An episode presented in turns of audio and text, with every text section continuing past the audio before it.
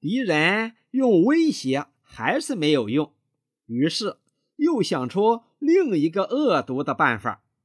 敌人叫妇女和孩子们从那一排男子中间认领自己的亲人。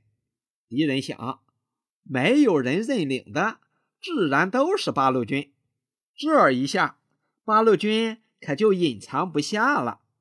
可是敌人又想错了。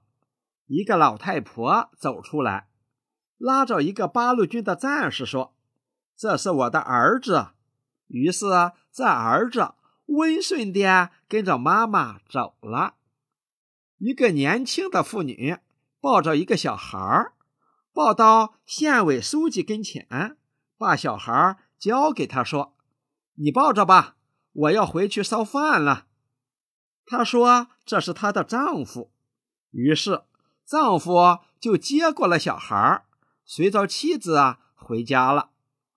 一个中年妇女对六岁的孩子说：“叫你的爸爸去。”孩子啊走到县农会主任面前，叫着：“爸爸妈叫你呢。”于是爸爸又拉着孩子走了。一切啊都是那样逼真和自然。所有的人都是老百姓，没有一个八路军。